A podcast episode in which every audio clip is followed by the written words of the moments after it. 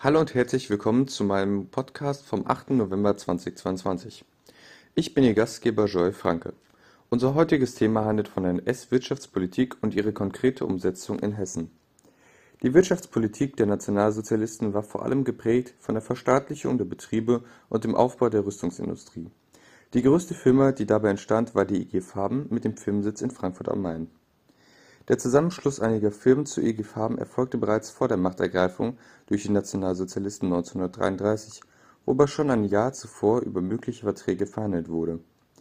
Während der Zeit des NS-Regimes wuchs die Firma durch Zwangsarisierung massiv und entwickelte sich so zum größten Chemie- und Pharmaunternehmen der Welt.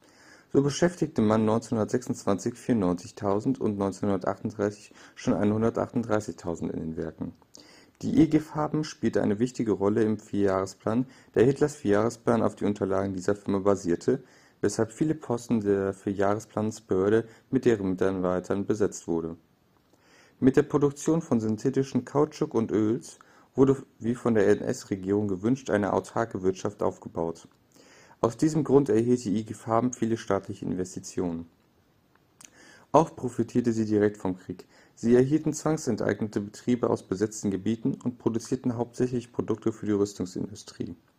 Zudem waren sie auch Haupthersteller von Zyklon B, dem Nervengas, mit welchem Millionen Menschen in KZs getötet wurden.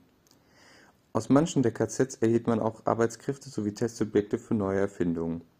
Das Konzentrationslager Monowitz-Auschwitz III war hierbei ausschlaggebend da es eines der wenigen privaten KZs war und direkt der IG Farben unterstand. Abschließend lässt sich sagen, dass es sich bei dieser Firma um ein Musterbeispiel der NS-Wirtschaftspolitik handelt, besonders im Hinblick auf das Anstreben der Autarkie und der Zwangsarbeit